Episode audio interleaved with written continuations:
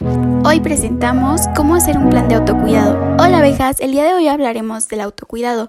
Este es un concepto amplio que engloba también la higiene, la nutrición, el estilo de vida que llevamos, factores ambientales y factores socioeconómicos. Dicho esto, Podríamos decir que el autocuidado es la utilización de todos los recursos que el propio individuo posee y las actividades que realiza, las cuales se encuentran relacionadas con la promoción de su salud y bienestar. Al hablar del autocuidado es necesario hablar de los hábitos, puesto que cada uno de los hábitos que adoptemos influirán en nuestro estado de salud en general, tanto físico, mental y emocional. Por lo que Concretar un plan de acción que promueva y mantenga nuestra salud física, mental y emocional requiere de los siguientes pasos. Toma nota. Paso número 1. Tomar conciencia.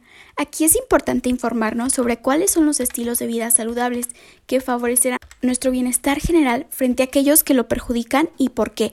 Algunos hábitos saludables tienen que ver con llevar una dieta equilibrada, tener un descanso reparador, establecer relaciones sociales positivas, tener una higiene personal adecuada, realizar actividad física, tener un equilibrio mental y emocional, practicar actividades de ocio y tener contacto con la naturaleza.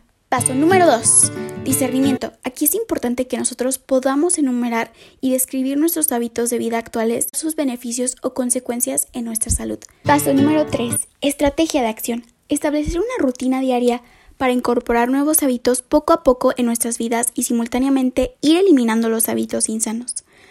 Hablamos de que es un proceso simultáneo porque no es un proceso que se dará de un día al otro, por lo que la constancia y motivación serán un punto clave para lograr mejorar nuestros hábitos. Paso número 4. Red de apoyo.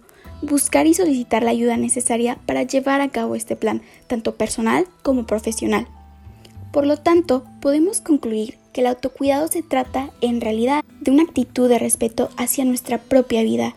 Al yo tener esa actitud de respeto conmigo misma o conmigo mismo, eso también va a influir en mi entorno y todo lo que me rodea, por lo que mediante los cambios que yo pueda hacer en mi vida, no solo podré lograr un bienestar, sino a su vez podré lograr generar un cambio en mi entorno, construyendo así un mundo más justo y saludable.